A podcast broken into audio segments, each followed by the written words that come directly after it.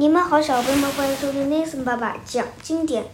上次咱们讲到，普亚就喂我吃饭，慢慢的，我记起了该怎么吃饭，我也忘记了怎么走路，只会脸朝地爬行。普亚把我扶起来，教我走路，我忘记了一切，甚至连自己最喜欢的四根头发也忘了。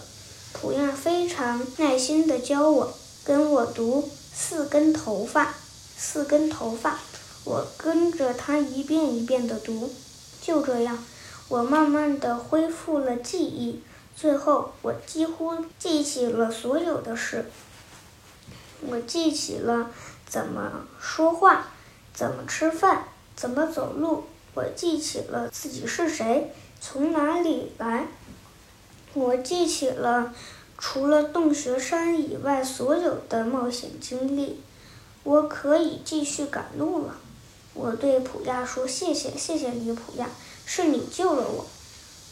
如果不是你把我带回家，我可能现在还躺在那个坑里呢。谢谢你，谢谢你帮我记起了我忘掉的一切。我知道所有感谢的话。”都不够表达我的谢意。我想报答普亚，可我怎么才能报答他呢？我边想，边把手伸进口袋里。我摸到口袋里有个东西，就把它掏了出来。原来是一枚金币。我不记得为什么我的衣服口袋里会有一枚金币，也不记得我是在洞穴山上找到它的，更不记得我还在那里找到了宝藏。管它是从哪里来的呢？我自言自语道：“重要的是，我能给普亚买礼物了。”我冲到市场去给普亚挑选礼物，在一个小摊上，我看到了一条蓝色的裙子，没有动，干干净净的。看到那条蓝裙子，我感觉怪怪的，脑海里浮现出了什么东西，蓝色的，那是什么呢？我问自己，也许不重要吧。重要的是，这条蓝裙子非常适合普亚。我买下了那条蓝裙子。回到普亚家后，我把裙子送给了普亚，对他说：“谢谢你救了我，这条裙子送给你。”虽然它并不足以表达我的谢意，普亚非常兴奋。他的父母也很高兴，因为这条裙子是。普亚有生以来唯一一件新衣服，普亚把裙子穿上了。我看着穿着蓝裙子的她，心里想：蓝色的，蓝色的石头，有一块跟裙子的颜色一样的蓝色石头，那是什么意思呢？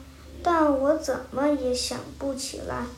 与普亚分别后，我不停地想那块蓝色的石头。我想啊想，突然我自言自语道：“蓝色石头旁边的坑是什么坑呢？”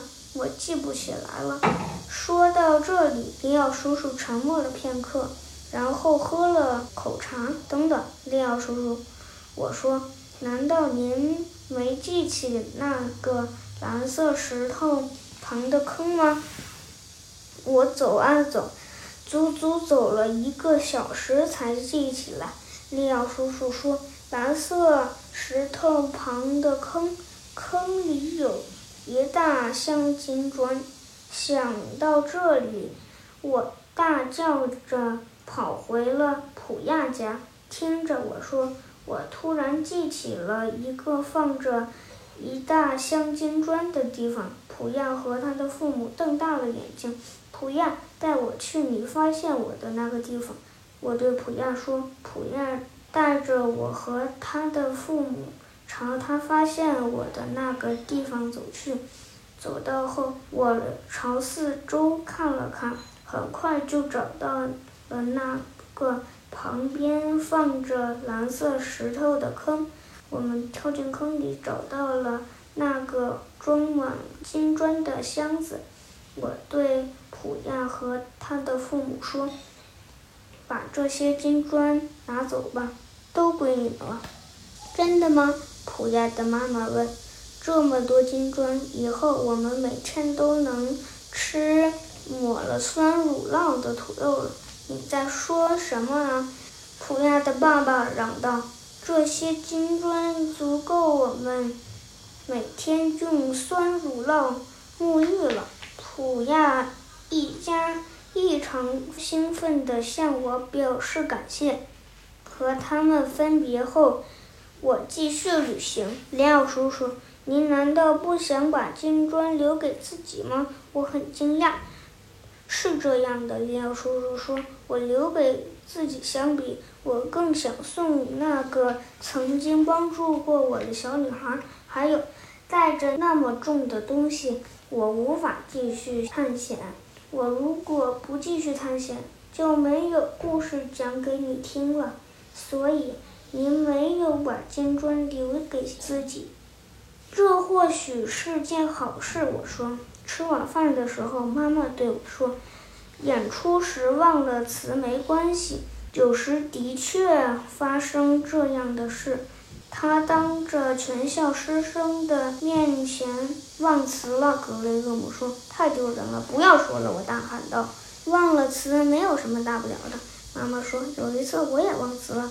你也是在全校师生面前忘词了？”我问。妈妈点了点头。这时，爸爸走进餐厅，问妈妈：“我忘记把眼镜放在哪里了？你看到了吗？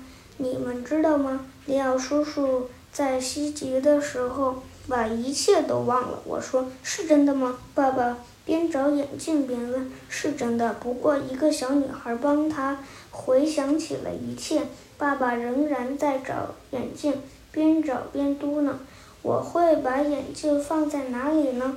没准儿您也把一切都忘了，就像利奥叔叔一样。”我说：“很有可能。”妈妈说着说着。拿起了桌子上的洗碗布，爸爸的眼镜就在洗碗布下。好了，今天的 nasen 爸爸讲经典就到这里，小朋友们晚安。